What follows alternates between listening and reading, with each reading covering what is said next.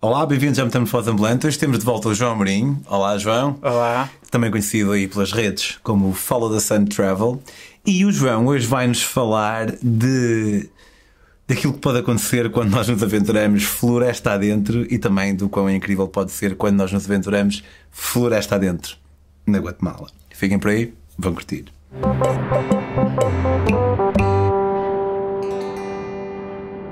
Olá, João. Olá, Pedro. Uh, disclaimer. Eu estava aqui a ver, eu, eu conheço-te de algum lado, tu mandaste mensagem, mas eu, tu fizeste. Já me um, conhecias? Um documentário na Arábia Saudita, agora um filme, ah, não foi? Pois foi. Que fixe, pá, que fixe. Tu não estavas lá comigo? Pois estava, pois estava. Olha que coisa, sério, onde é que o pessoal pode ver esse comentário? Ah, pá, o pessoal pode ir ao teu Instagram, que é Pedro on the Road, ou ao meu Instagram, que é Follow the Sun Travel, e no link da bio, de certeza que ainda vai estar lá Ok. informação sobre isso. Mas estava fixe o filme, não estava? Olha, eu gostei muito, achei que estiveste muito bem, bonito Por acaso como tu sempre. também, tu também, estavas bem. Só- principalmente naquela parte em que quase que te matavas e bateste com a cabeça na areia, estava lindo. Tá, e a parte da perna que não aparece? É a parte da perna, não aparece, mas também não pode aparecer tudo. Não pode aparecer tudo. Uh, mas sim, o João está a falar de um, de um filme que nós, uh, no, no qual nós participamos, não fomos nós que fizemos, quem fez foi o Pedro Brandão, e uh, está absolutamente incrível. E visitem uh, os nossos Instagrams para poderem conhecer. Contudo, hoje estamos aqui para falar de outro sítio, de outro país, que é Guatemala. Tu. hum, Onde nós também já viajamos, a Onde nós- primeira vez que viajamos juntos foi na Guatemala. É verdade, primeiro Vai foi uma na- semana à boleia por lá. A primeira foi na Guatemala, a segunda foi na Arábia Saudita, não foi? tu, na tua primeira viagem, tu agora tens, tens tri- eh, 30 anos, fa- 29, fazes este ano, não é? 29, faço daqui a uns meses. Yeah. A tua primeira viagem, grande viagem foi o Gap Year. Yeah. E, e nessa viagem fizeste América do Sul e depois foste subindo. Fiz, comecei no Brasil, passei para o outro lado, para outro oceano e subi até ao México e passei pela Guatemala. E na altura, há algo interessante que é o facto de, talvez por eu privar tanto com o João, que não só é bastante aficionado da Guatemala, como também é líder de viagens da Guatemala, na Landscape. Eu tava, tinha a ideia que a Guatemala era um país pá, super visitado e tal, mas não, simplesmente se calhar ouvia muito da Guatemala de ti e então ficava com a ideia que era mais famoso do que realmente era. Mas o que é certo é que houve algo, corrigir-me acho, se eu estiver errado, houve algo na Guatemala que te puxou mais do que o Panamá ou do que a Costa Rica. Ou... Sim, a Guatemala foi, foi surpreendente. Eu acho que se existiu assim um país do qual eu ouvi dizer más coisas ao longo da minha viagem foi a Guatemala. As pessoas diziam para eu ter cuidado na Guatemala e se calhar isso foi baixando as minhas expectativas. E a verdade é que, como foi no final da, da minha viagem, a minha ideia era passar, da minha viagem de 8 meses, era passar rápido a Guatemala e ir para. hum, para o México porque queria tipo, ir para as praias, descansar, mas acabei por passar muito mais tempo na Guatemala do que no México porque foi sendo sempre surpreendente. As pessoas opá, eram, eram extremamente simpáticas e, isso também é uma coisa que, que podem ver. Um conteúdo que, que tem este, este canal do, do Maluco Beleza, que é o, o documentário que o, que o Marco fez da, da nossa viagem à, à Fogo, já estás em dois filmes, meu. Fogo, já viste? Realmente, Lindo. agora penso nisso. mas que também está muito fixe. Mas sim, a Guatemala foi-me atraindo por essas coisas pequenas, era muito virgem e isso via-se na, na- nas experiências que, que fomos tendo, como por exemplo termos entrado em Tikal à noite, que também aparece no documentário que está aqui no canal da Malupeleza, e, e na pureza das pessoas, na simpatia das pessoas, e isso. Mas essa cena de entrar em Tikal à noite hum, não é qualquer pessoa que se lembra de. Pá, isso eu. Pensaste primeiro Não, eu em li, entrar eu li num blog de 1900 e não sei o quê que alguém tinha entrado em Tikal à noite e depois fui com essa ideia. E aconteceu, e já aconteceu várias vezes, porque sim, como tu disseste, eu já não sou, mas fui líder de viagens durante algum tempo e hei de voltar a ser um dia da, da Guatemala. Mas a verdade é que sempre tive muito carinho pela Guatemala e supostamente no ano forte do Covid eu ia fazer mais duas viagens à Guatemala. Tinha feito uma em janeiro, ainda ia fazer mais duas porque ia ser a minha despedida, que acabaram por ser canceladas porque não, não deu. E eu, mesmo assim, decidi que ia deixar de fazer viagens à Guatemala por enquanto.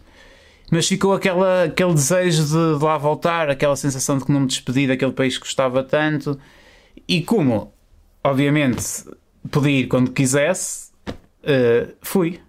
E quando, no início de 2021, 2021 eh, estava a decidir onde é que queria ir viajar, senti que queria, queria voltar à Guatemala. Tinha outras possibilidades, mas também senti um bocado de curiosidade tinha esta vontade de me despedir do país, de certa forma, e senti curiosidade em voltar a um país que já conhecesse para perceber, para conseguir perceber melhor os efeitos do Covid no próprio país, nas pessoas, no turismo, se de facto se haver alguma diferença. Opa, e não vi, não vi diferença nenhuma. Obviamente havia menos turismo, mas não senti que o país fosse mais inseguro, que as pessoas tivessem mudado. Uh, Senti-me super bem-vindo como me sentia antes, possivelmente se calhar melhor, mas sinceramente não, não senti isso. Mas suponho e... que os chicken bus já não tivessem a abarrotar? Ou... Opa, mais ou menos ali à, à volta da da, da capital existiam uh, regras para, para, os autocarros, fora, fora daí ninguém queria saber, já ninguém usava. Ah, mas o pessoal respeitava as regras do autocarro. O pessoal respeitava QB, tinha assim lugares com cruzes e tal, mas continua, continuava super cheio e depois. Mas, mas um bocado ali fora da capital já não, ninguém queria saber e ninguém respeitava nada. Nos sítios com mais gente havia ainda algumas pessoas de máscara mas a maior parte delas no queixo e fora daí não havia mais. Aqueles sítios mais indígenas, as pessoas era tipo, ah, o Covid aqui não, não, não, mata. não, mata. ninguém. E, e, opa, e foi, eu tive na Guatemala eh, e a experiência que vou contar agora foi, eu tive em janeiro e fevereiro de 2021 e foi na altura em que Portugal voltou a fechar e aqui estava um, um bocado agressivo e aquilo era uma realidade completamente fora do que, do que se viveu aqui, embora eu não tenha estado aqui nessa altura, dava para perceber que, que eu estava bem lá e o pessoal aqui não estava assim não estava assim tão bem e o Covid obviamente que era uma realidade lá também, mas não nada a ver com com, com o que se passava aqui. Mas, mas o Covid também deu uma oportunidade para me aproximar de uma pessoa que já era uh, minha amiga, que tu chegaste a conhecer na altura que estiveste comigo. Não sei se lembras quando tu quando nós estivemos na Guatemala, eu fiz questão de ir contigo a Tikal para tentar que fizéssemos a mesma experiência de entrar em Tikal à noite, depois fiz com o Marco e com o Unas. E quem uh, esteve connosco durante o dia foi o Samuel, que foi um guia de Tikal que eu conheci há muitos anos. Eu lembro que nós começamos com um guia que falava inglês. E depois eu encontrei o Samuel e disse: Samuel, tu tinha ah. dito que que tu fosses o nosso guia. Não sabia, só agora é que estou a saber que é a mesma pessoa. Okay. Yeah. Queria que tu fosses o nosso guia e, e, e eles disseram-nos que não estavas cá, mas ele estava lá e ele, ah, sim, sim, claro, vamos. E foi, e foi connosco. Um, e pronto, na altura em que o Covid bateu, não é? Tipo março aqui em Portugal, eu, nós uh, ficamos em casa, não sabíamos muito tempo quanto é, que, quanto é que ia demorar, o que é que ia acontecer. E passado um ou dois meses eu mandei mensagem para o Samuel uh, a perguntar como é que estavam as coisas pela Guatemala, se ele estava bem, se a família dele estava bem, porque obviamente dependiam dele e do, e do turismo. Uh, e depois, tipo, quatro, ele tem sete irmãos para aí, três ou quatro deles são, são guias, e eu sabia disso e estava, pá, estava um bocado preocupado com, com a situação dele. E a verdade é que ele respondeu-me a dizer que estava tudo bem, mas passado para aí dois ou três meses voltou a mandar mensagem a dizer que na realidade não, as coisas não estavam bem, o que é normal depois de estar cinco ou seis meses sem trabalhar num país, num país como a Guatemala em que os acredito que, que os apoios do governo do Estado não funcionem e, e acho que não funcionam mesmo. E não é um país então... com abundância que te permite estar um ano sem trabalhar. Não? Sim, sim, sim, sem dúvida. Até embora ele... Portugal é difícil para a maior parte das pessoas. Sim, até, e, e ele, embora ele tenha um, um, emprego muito melhor do que muita gente uh, no, normal lá da Guatemala. Mas o que eu fiz nessa altura foi falar com as pessoas que já tinham viajado comigo à Guatemala. Opa, de um dia para o outro juntei 1200 ou 1400 euros, que é muito dinheiro, e mandei para lá mas como tinha noção que era muito dinheiro, também lhe disse: Olha, Samuel, eu, pá, isto é muito dinheiro. E nessa altura eu já achava que nós íamos estar mais um mês ou dois fechados e depois o turismo ia bombar e não foi o que aconteceu. Mas de qualquer das formas eu disse: Olha, Samuel, é muito dinheiro. Se tu puderes usar este dinheiro para ajudar mais gente à tua volta, à tua família, aos teus amigos, pá, eu ficava contente porque, porque sei que é muito dinheiro. E a verdade é que ao longo dos meses ele foi-me mandando. Houve uma vez que me mandou uma série de fotografias porque tinha comprado bolsas gigantes de feijões, de ovos, de açúcar, de enfim, muitas coisas e tinha andado a distribuir pelos amigos e pela família e mandou uma série de fotos. Depois, eh, na altura, o filho dele acabou a escola e ele mandou-me uma fotografia com o filho a agradecer-me por, ter, por, por eu e as outras pessoas que através de mim o ajudaram. Quando a mãe dele morreu, ele mandou uma, uma mensagem de voz emocionada e a chorar, a dizer que a mãe tinha morrido e que tem muita, teve muita pena porque gostava que ela me conhecesse e que eu a conhecesse. Quando eu voltei lá, voltou a falar da mãe e emocionar-se, foi, foi intenso. E a verdade é que, pronto, eu, eu voltei à Guatemala agora em janeiro e fui ter com o Samuel e fui, com, fui acompanhado, fui com o Zé e com o Falcão e ficamos em casa dele, uma casa super humilde, um terreno pequenino. Mas tu foste já com um objetivo em mente? Eu fui com um além objetivo... Daquele, além, além do teste do Covid, além da, da pseudo-despedida e De ir ter com ele, porque eu queria que o, que o, que o Falcão e que o Zé conhecessem Tikal e conhecessem aquela zona e conhecessem o Samuel. Mas eu ia com outro objetivo e que acabei por não fazer com eles. E depois eles foram-se embora e eu voltei lá sozinho, que era fazer uma coisa que ele me tinha convidado para fazer, que era entrar na selva com ele e andar a explorar uns dias, uns dias a selva. E era a única coisa que eu sabia, não sei onde é que ele me queria levar, não sabia o que é que queria fazer, mas como sabia que ele, ele conhecia-me bem, eu conhecia ele bem, e ele sabe o que é que eu gosto, e eu sei que ele entende isso, eu sabia que ia ser uma experiência incrível. E foi, nós fomos quatro dias para o meio da selva, caminhamos muitos quilómetros, não sei dizer ao certo, mas no primeiro dia caminhamos 20 e tal, no segundo, pai 15, no terceiro, pá, no terceiro caminhamos tipo 40. Foi ridículo. Aquilo nós fizemos uma coisa em 4 dias que devia ter sido feita no mínimo em 5, até porque no último dia foi bastante complicado. Mas como é que era o dia a dia? Olha, o dia a dia. Mas basicamente o Samuel, o Samuel quis-me convidar para ir dar uma volta pelo sítio da selva da Guatemala que ele conhece melhor e que ele acha. Nem era que ele tanto conhecia melhor, porque ele em algumas partes nunca, nunca tinha estado, era que ele tinha mais carinho, pela qual ele tinha mais carinho, e é uma zona com, onde passam muito poucas pessoas. E onde, na, na opinião dele, a fauna e a flora, mas principalmente a fauna, está presente uh, em peso. E a verdade é que isso se, se verificou. E o dia a dia, a proposta dele era: nós íamos caminhando, uh, durante a noite ficávamos ou em, ficávamos em acampamentos de, de cidades maia que estavam a ser exploradas ou que já tinham deixado de ser exploradas. Por exemplo, no primeiro dia nós saímos de uma cidade maia que se chama Yacha, que tem visitas regulares e é relativamente turística, e caminhamos quase 20 km em direção a outra cidade maia que se chama Nakum, que essa sim já foi explorada, já foi escavada parcialmente, porque elas são tipo 5% escavadas e depois eh, algumas são turísticas e continuam a ser eh, mantidas, outras como esta tinham sido abandonadas já no acampamento onde antigamente existiam os viviam os, os uh, arqueólogos e os trabalhadores, já não vivia ninguém, nós ficamos num desses acampamentos onde tinha a estrutura toda, mas não vivia ninguém.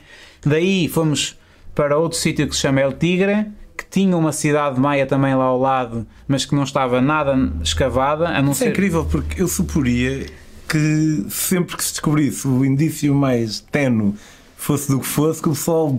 Olha, sabes o que é que acontece quando se descobre o indício? A cena mais tenue é se não houver controlo, vão os waqueros, como se chamam por lá, que são os gajos que vão à procura de tesouros. E, por exemplo, em El Tigre Jones, assim. havia quatro ou cinco pirâmides pequeninas que, que estavam uh, escavadas, só um buraco no meio da pirâmide, que era pessoas à procura de, de jade ou de artefactos. Mas a verdade é que diz 95, 98%, 90%, é um número muito grande, continua coberto por selva, embora eu acredite que talvez também 95 ou 98% das cidades já se saiba quais são a, qual é a sua localização. A verdade é que não há capacidade de explorar essas cidades todas, até porque normalmente o dinheiro eh, internacional que os fundos internacionais que ia para a Guatemala, que era que, que, supostamente para ser usado nesse tipo de coisas, era muitas vezes desviado. Então, agora a única forma de se apoiar esse tipo de projetos de investigação é os países levando mesmo equipas de arqueólogos que, que trabalham com o dinheiro que vem do país, eles próprios usam o dinheiro para trabalhar na obra, porque se o dinheiro passar pelo governo da Guatemala desaparece todo. E não há capacidade para explorar, sei lá, 500 cidades maia no meio da selva, não faço e ideia. E se calhar também uh, Tikal, se, se, houvesse tanto turismo em Tikal, há bastante turismo, mas se houvesse tanto turismo que tornasse aquilo impraticável, valia a pena o investimento em desenterrar outra. Mas não há e- assim e tanto tent- turismo, E tentar claro, escoar aquilo. claro. Sem dúvida, e- mas não há Até assim porque eu lembro-me de estar lá, eu não sei qual é a altura mais forte de turismo lá, mas nós estávamos lá pá, em maio e entre as pirâmides muitas vezes não havia lá uma única pessoa. Sim, e maio é uma, uma altura com, com turismo, porque nós estivemos lá mais ou menos na altura da, da Semana Santa e é na altura em que há mais turismo. Santa, yeah, yeah. há mais turismo na Guatemala e naqueles países quase todos, mesmo na Colômbia. Eh, e portanto, sim, não, não justifica, não há capacidades, não há meios para, para explorar, porque não é só a cena de escavar. Depois de ser escavada uma pirâmide, tem que ser reconstruída para manter eh, a pirâmide, a estrutura da pirâmide, e depois de ser reconstruída, tem que ser, tem que ser mantida, e isso exige muita, muito dinheiro, muita mão de obra. Isso E- reconstruído é interessante porque eu, isto é, talvez seja estupidez minha, mas eu sempre achei que o pessoal desenterrava e elas estavam como estão agora. Nada a ver mas não, uma, com uma tá- floresta cresce, literalmente a selva cresce em cima da Faz perfeito pirâmide. sentido, mas sei lá, é- porque dá para ver algumas mesmo em Sim, Tikal, dá para ver quase todas. O um Tikal lado- está tipo 5% des- descoberto. E às vezes há uma cidade- altamente, mas de lado está como estava antes de ser Yeah. escavado e então está assim com os paralelos todos Yeah. para baixo. E ah, yeah, ok, faz E sentido. basicamente, por exemplo, El Tigre, que foi essa cidade onde nós estivemos, ao lado de El Tigre tinha um acampamento de guardas florestais e a cidade estava completamente eh, coberta por selva, mas mesmo assim é super fácil de identificar. Talvez para uma pessoa que nunca tenha, tivesse passado por uma cidade maia não, não conseguisse ver, mas é, é muito fácil de identificar o que é que é uma pirâmide, porque é assim uma espécie de um monte pi- piramidal com, com plantas em cima e, e, enfim. De Del Tigre, depois aí foi o dia em que nós caminhamos para aí 40 km até outra cidade que se chama Naranjo, e Naranjo é inacreditável. Pá, tens uma pirâmide meia escavada, ou duas, talvez duas, e o resto é tudo, está tudo coberto por selva. Só que são praças para aí 10 vezes maiores que as de Tikal. Sério. E nas É. praças não têm árvores? Tem E as praças têm árvores, só que tu são coisas planas, tu já foram limpas e tu percebes perfeitamente que aquilo é uma praça gigante rodeada por templos. Nós chegamos a Naranjo no final do dia, assim ao pôr do sol, e estava uma luz. Depois de termos achado, achar, acharmos que estávamos perdidos, aliás, nós chegamos efetivamente a perder-nos e pá, foi, foi intenso. Eu no final já, já, tipo, tinha que me levantar muito devagar, porque uma vez que me levantei e, e praticamente desmaiei, quase caí ao chão da, da intensidade da caminhada. Vocês iam da- cozinhando, iam pescando, iam. nós íamos, nesse, nesse dia pescamos, mas eh, normalmente levamos, levamos muita comida, portanto levamos muito peso. Nesses acampamentos as pessoas às vezes davam-nos alguma comida. No primeiro acampamento não estava ninguém, mas no segundo, nesse onde estavam os guardas, eles tinham comida e, e deram-nos alguma comida. Eu lembro que comi feijões, porque eles têm sempre feijões e tortilhas e não sei o que, e comi um bocado. E no último, nesse, nessa noite, na terceira noite em Naranjo, eh, era, Naranjo está a ser escavada e explorada por muita gente, só homens, e havia uma arqueóloga. E eles tinham, cada, cada pessoa basicamente tinha uma cozinha e tinha um fogo. Então tinhas assim quatro filas gigantes. E isso é uma cena que depois podem ver no meu YouTube, porque tá, eu filmei isso e é muito engraçado. Cada um tinha a sua cozinha, tinhas quatro filas gigantes de, de cozinhas, pessoas a, pa- a passar já para aí às 5 da manhã a passar música e a cozinhar. Mas arqueólogos internacionais ou guatemaltecos? Tinhas lá só arqueólogos guatemaltecos, que eu me lembro, depois já um arqueólogo mor, que já não me lembro, eu acho que ele não estava lá e não me lembro que nacionalidade é, é que ele era, acho que era uma mulher, mas não tenho certeza. E depois os trabalhadores são guatemaltecos, que já trabalharam em todo lado, estive lá a falar com velhotes que já tinham trabalhado, já trabalhavam a escavar cidades maias há 50 anos e já tinham trabalhado em todo lado, em sítios que dizem que antigamente era só jaguares e cobras e não sei o quê. E epá, foi uma experiência muito intensa. Eu lembro-me que, que desse- nesse, nesse dia, quando cheguei a Naranjo, estava muito mal mesmo, muito cansado. E que a única coisa que eu consegui fazer foi tipo pedir Coca-Colas. Eles não tinham mesmo Coca-Cola, tinham umas marcas brancas. E estar a ver Coca-Cola para injetar açúcar no meu, no meu corpo, que eu já praticamente não, não me mexia, nem eu nem nenhum deles. Estávamos todos, todos partidos mesmo. Eu conhecendo a tua aversão a, a, assim, bebidas desse género para teres realmente uma necessidade, Sim, não eu- só apetecer, mas realmente uma necessidade. Eu quando imagino. bebo Coca-Cola, que até bebo algumas vezes, é sempre Coca-Cola zero, se não houver nunca bebo, portanto, já, tu entendes porque é que eu estava mesmo a precisar. Mas a cena mais, mais impressionante dessa, dessa aventura, e que pronto, felizmente consegui filmar parte disso e também está no meu canal do YouTube, tem um vlog em Que é mostro- Follow the Sun Travel. Yeah, Ou só Follow the Sun. Follow the Sun Travel, em que mostro isso a acontecer foi que na nós no primeiro dia vimos logo quatro cobras diferentes. Quatro cobras num dia. Yeah. E depois nos outros dias eu vi uma ao longe e o Samuel viu outra. Sabes que eu, eu em, África em 15 meses vi, se calhar vi 4 cobras. A sério? Em 15 meses. Yeah, no primeiro dia vi logo 4 e mal nós começamos a caminhar, saímos de Acha, nessa zona que ainda era mais ou menos turística, andamos um bocado de carro e paramos lá. Estávamos a caminhar 15 minutos e vimos logo uma, uma boa, que é tipo da família das pitões. E era pequena, tinha tipo 2 ou 3 metros e podem crescer muito mais. Não sei até quanto é que crescem Largura, lá. tipo. um Opa, braço. era, era yeah, um braço, uma perna, mais, mais uma perna. E tinha acabado de comer, estava muito lenta, foi super bonito, filmei isso também, ela a afastar-se, foi mais tranquilo.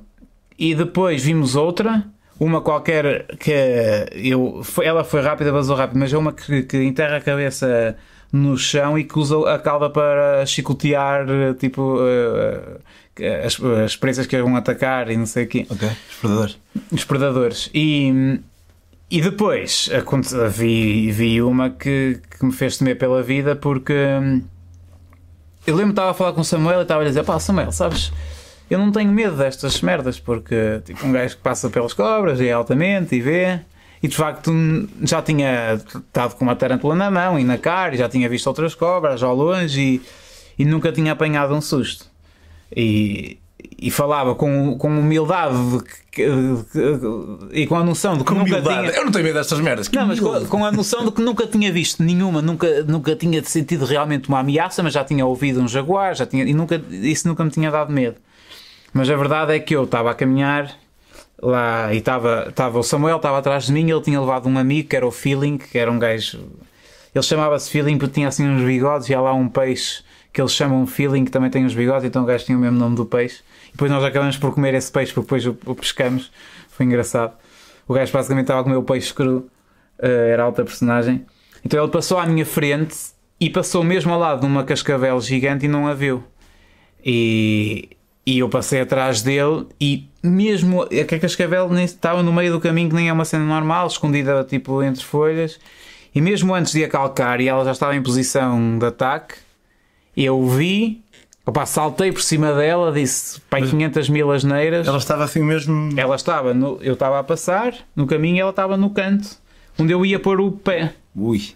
E eu saltei por cima dela e mal eu saltei comecei a gritar, ela começou logo a fazer o rattle, não sei como é que chama em português, a fazer o barulho de rattle, ela- aquilo chama-se rattlesnake em inglês porque tem um rattle, um, Sim, sim. um guizo. Também não sei, mas. Sim. Yeah. E começou logo. tss, Opa, e ouve-se, eu tenho isso filmado lá no, no, no vlog e ouve-se.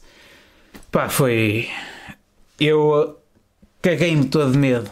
E, e é engraçado porque a noção de, de- de- a noção de que tu podias ter morrido só vem depois. E eu já estava livre de perigo, não é? Quando tu Porque eu- estás no vídeo, isto não é spoiler porque ele está aqui e está vivo, mas naquele momento em que estás cá puta, cá puta, uá! isso é quando já te apercebeste de que podias ter morrido ou é mesmo logo? É mesmo quando tu te apercebes que podias ter morrido, mas eu, ou seja, eu já sei que não vou morrer porque ela está ali à frente, eu já passei por ela e já estava seguro. O Samuel nem sequer a estava a ver, achava que ele nunca tinha Mas visto. não, é isso que eu quero dizer. É óbvio que já sabes que não vais morrer, mas é, é ali logo no imediato ou já estás. Não, não, foi logo no imediato, porque eu peguei. Eu, eu tenho do- dois planos da cobra. Um deles é nessa que eu estou. Ah, puta! E estou a filmar. E tu vês a cobra ali à frente e o Samuel lá ao fundo. E depois estava a tremer bué. E depois, eh, passado tipo 15 segundos, eu ter conseguido filmar um bocado a cobra a tremer bué. Pousei essa lente, troquei de lente e pus uma lente, uma 70-200, porque me permitiu aproximar um bocado mais da cobra. Mas isso foi tudo no espaço de um, de um minuto ou assim, ainda estava com aquela adrenalina toda de que. E depois faço um, um vídeo tipo em selfie e tu vês a minha cara de, de pânico absoluto. Yeah, não dá para fingir. Sim, sim. Ah pá, e, e, e- e a partir daí ainda vimos mais uma cobra, lá está, assim ao longe, e nenhuma delas, só esta é que, que realmente me podia, podia matar, e de facto, se calhar se me tivesse mordido, pá, não, não sabemos, porque depende depois como é que o teu corpo reage, mas se nós tivéssemos que caminhar para trás, estaríamos talvez a 7, 8 ou 9 horas de, de de caminho de, de um hospital, e, e porque estávamos quase a chegar ao acampamento. E aí, a partir daí, eu tive medo de tudo. Era o que eu ia perguntar se tu voltas àquela posição de pá, foi, era azar também, portanto, não vai. Ou se ficas cena super é que, alerta com tudo. Sabes, o Samuel sempre, conta, sempre contou muitas histórias engraçadas e tipo o, que é que ele viu, o que é que ele não viu, jaguares aqui, jaguares acolá, cobras. Ele nunca tinha visto uma cascavel, assim daquele tamanho, só tinha visto uma, uma pequenina. E, e- mas se, contou- contava muitas histórias. Eu pensava sempre, pá, eu achava engraçado porque achava que o gajo. Pronto, gostava de inventar um bocado e, e acredito que até possa ser assim um bocado, algumas coisas assim um bocado fantasiadas, mas naquele momento eu soube que provavelmente eram, eram verdade. E é engraçado quando nós chegamos ao acampamento, no dia seguinte à noite, ou seja, nesse dia nós dormimos no acampamento onde não tinha ninguém, no dia seguinte dormimos em El Tigre, no acampamento dos guardas, e, e a brincadeira deles era contar histórias. Havia um gajo que tinha uma mordidela aqui de, de, uma, de uma cobra que se chama barba amarilha, que é mais agressiva que a cascavel, e provavelmente se fosse uma barba amarilha, tinha-me, mesmo que eu não a tivesse calcado, tinha-me atacado. E cada um contava e, e- e estavam ali a medir eh, as histórias, que qual era mais fixe, qual era menos fixe, quantos jaguares é que já tinham visto, quantas cascavéis é que já viram. E, e eu estava lá no meio, Jesus, todo cagado de medo. De certa forma, pá, não sei, estava a adorar aquilo, mas estava. A partir daí ganhei um respeito à selva enorme e medo mesmo. E tudo que mexia eu assustava-me e andava rápido. Quando tinha passado por folhas, passava super rápido, como se isso fosse salvar de alguma coisa, se tivesse lá uma cobra. Tanto que eu, para perder esse medo, no- nesse dia à noite del Tigre, eles, aquilo tinha um miradouro e eles subiram todos ao miradouro porque era incrivelmente existia sinal de internet lá. Uau. E eu disse, disse: Olha, vocês podem ir e eu depois vou sozinho. E então quis ir sozinho pela cela porque senti que precisava de fazer qualquer coisa que me libertasse daquele medo, porque senão eu não ia curtir o- os outros dois dias que eu, que eu ia ter na selva. E foi, ia com uma katana na mão, todo cagado, a andar e. Nesse dia que vimos a cobra à noite também tivemos, não vimos, mas tivemos, ouve-se no vídeo também, tivemos para aí a 5 metros ou menos, talvez, ou um bocadinho mais, de um, de um jaguar, porque estávamos a descer da cidade de Maia e tínhamos acampado lá ao lado, estávamos a voltar para o acampamento e aquilo tinha um reservatório de água grande e ele andava lá a caçar e já quando estávamos em cima da prenda começamos a ouvir uma espécie de um roncar, mas maior e depois estavas a aproximar-te e só vias o barulho a aumentar e pá, estávamos muito perto mesmo. Portanto, tu, porque eu, eu sei de ter visto as imagens na altura e também temos falado disso. Antes disto, foste, a- subiste o Fuego, não a Catenango, correto? Subiu a Catenango e o Fuego. O Fuego, o Acatenango é um vulcão na Guatemala onde nós vimos, de onde podemos ver o Fuego em praticamente constante erupção. E quase não é costume as pessoas irem ao Fuego, mas tu foste. Algo, Agora já é um bocado mais, mas mesmo É. assim não. Portanto, algo levemente perigoso. Depois, uma cobra. Depois, tiveste à beira do jaguar. E talvez numa nota mais cómica, mas potencialmente igualmente perigosa, hum, tiveste uma, alguma ameaça de um animal muito mais pequeno. Aí já nem me lembrava disso. Eh, yeah. Sim, eh, aquilo foram 4 dia, quatro, quatro dias na selva, 3 noites. Exatamente, 4 dias na selva, 3 noites. Porque no último dia nós fomos visitar Naranjo, mas ainda caminhamos bastante. E depois eu fui para a casa de Samuel e fiquei lá duas noites em casa de Samuel.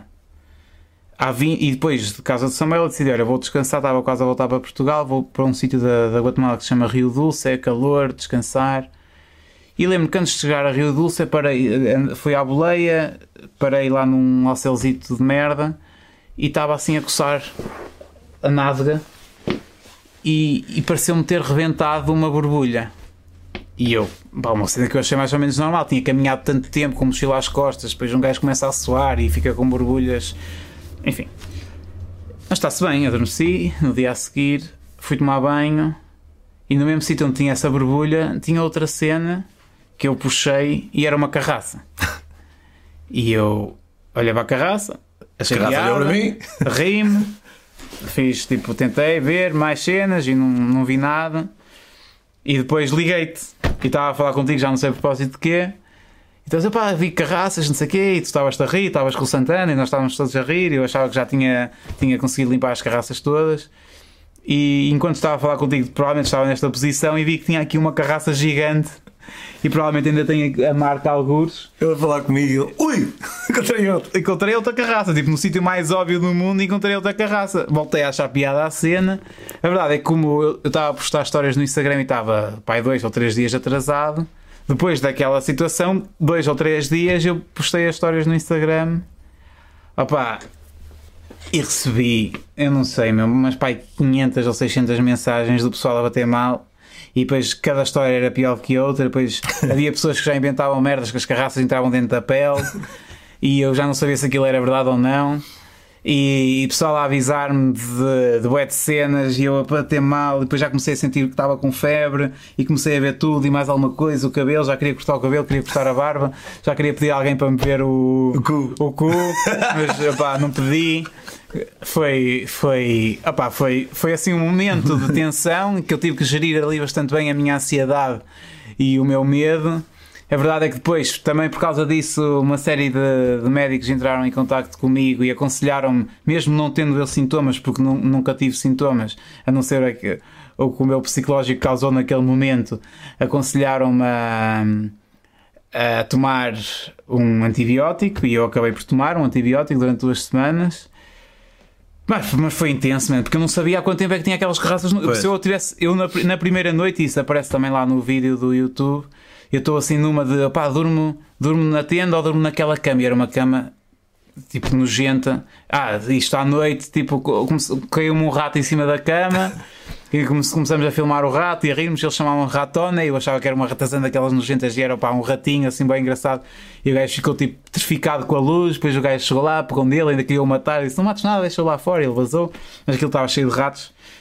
E, e ao ao mesmo tempo que andávamos à procura de ratos, vimos que o, que o teto estava cheio de escorpiões. Então eu estava assim, enroladinho, para ver se não era pá, picado por nenhum escorpião. Aquilo tinha assim umas redes mosquiteiras, só que aquela cama era um nojo em cama. Pá, pode ter sido aí, pode ter sido a caminhar, pode ter vi, uma, vi Nesse dia também vi que tudo. Foi nesse dia que eu vi tudo. Se calhar depois nos outros dias fechei os olhos para não ver mais nada, mas vi uma. Epá, eu detesto baratas, tu sabes. Ainda no outro dia tivemos uma, uma mini discussão porque eu montei uma barata e era uma cena tipo assim, uma barata deste género. E eu achava que já tinha visto baratas grandes e eu nem sequer tive coragem de me aproximar daquela porcaria. E foi, foi, foi interessante e acho que os vídeos também no YouTube relatam bem. E isso foi, foi muito. No YouTube, eu temo que se o pessoal meter Follow the Sun vai aparecer a, a música do. Se puser follow da Sun Travel, se vier através do meu Instagram, vai lá. É. Vai lá dar. Obrigado, João, por esta epopeia de, de de aventuras com animais. Sim, podem seguir o, o João e conhecer as suas restantes aventuras e próximas, tipo, sei lá, tipo um documentário na Arábia Saudita assim, eh, no seu Instagram em Follow the Sun Travel. Vejam esse vídeo. À data eh, em que vão ver isto, pode já haver vídeos também, mais vídeos da Guatemala, se calhar até vídeos da Jorge e, e assim. Yeah. Portanto, é, o João vai começar agora a investir mais no seu canal e vão ter videologos muito fixes para verem. Follow the Sun Travel também no YouTube. Quanto a mim, se quiserem seguir as minhas próprias aventuras, podem fazê-lo em Pedro on the Road. E se gostam deste programa maravilhoso que é Metamorfose, podem apoiar a sua subsistência com apenas 2€ euros por mês em patreon.com barra metamorfoseambulante. Ou então, se quiserem receber algo mais direto, pagam um bocadinho mais e em daquili.com podem comprar os meus livros. Há viagens da Ásia, de, à boleia, de bicicleta em África e à boleia na América Central também. E muitas coisas por aí. Vemos para a semana e João, vemos para a próxima.